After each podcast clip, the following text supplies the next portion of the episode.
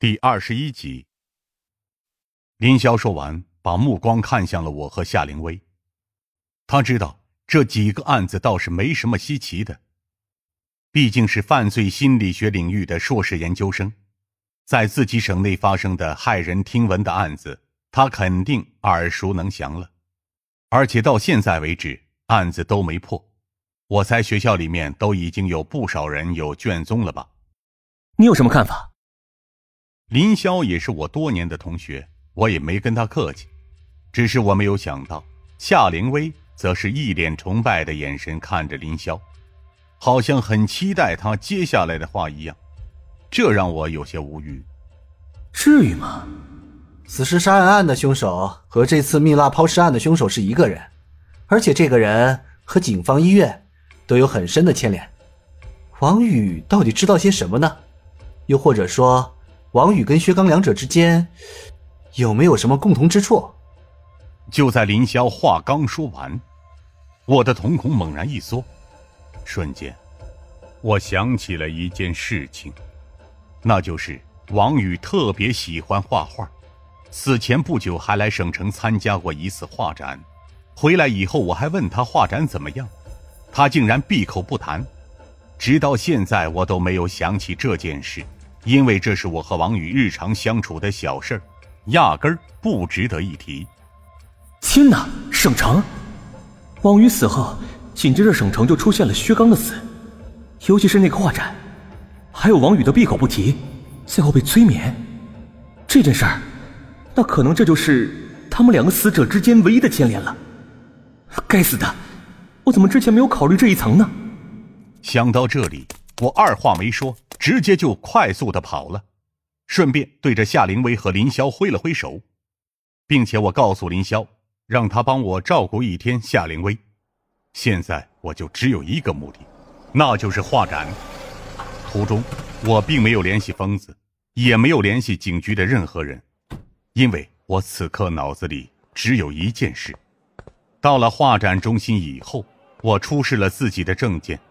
工作人员也很配合我，不过由于过去了一段时间了，监控已经清零了。我连忙询问：“你这有没有出入人员的登记或者合照什么的？”工作人员马上反应了过来：“嗯啊，对了，他们有合照，你等等，我找给你看啊。”这不看不要紧，一看，顿时让我眼睛一亮。只见那张半个月之前的画展合影上。赫然有王宇，最让人吃惊的不光是有王宇，里面竟然还有薛亮，也就是毒杀案的死者薛亮，薛刚的哥哥。虽然薛刚并没有出现在里面，但是我已经知道了，这画展合影正是破案的关键线索。由于照片上大概有四十多个人，所以我也没有仔细看，连忙带走了照片。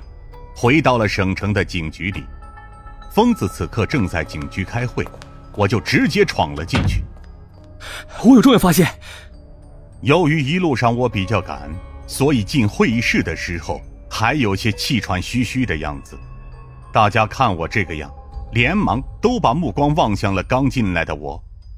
这张照片是半个月前省城画展的合影，也就是毒杀案大概五天前左右的时间，而且。而且，我拿起手中的照片，喘着粗气对着众人说道：“别着急，慢慢说。”中锋，给他倒杯水。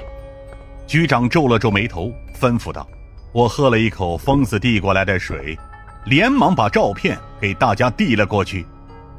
照片上有毒杀案死者薛亮，还有死尸杀人案死者王宇，画展时间大概是半个月之前的时间。”我话音刚落，疯子连忙把头也凑到了照片前面，顿时，他也看得两眼放光。疯子一时间激动的直接爆出了他那句老粗口：“他大爷的，可以呀！”说完这句话，疯子还兴奋的拍了拍我的肩膀。只是当疯子回头看见局长望着他那古怪的眼神的时候，他才轻咳了一声，继续说道。呃，呃，那什么，开始工作。如果说三件案子之前联系不到一块儿，那有了这张照片就足以联系到一起。不然，凶手的杀人动机是什么？这世间没有任何的犯罪是无缘无故的。薛亮参加完会展不到一个星期左右，被全家灭门。表面上看上去是张萌萌报复富豪薛亮，可是张萌萌死了以后又杀死了王宇。当我们刚找到突破口的时候，似乎知晓真相的张云飞突然消失了。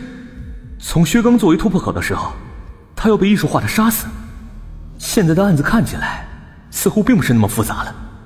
开了一个下午的会议，省局领导非常重视这件事情，命令我们成立的专案组分别从省城还有我们 Z 城展开全面调查。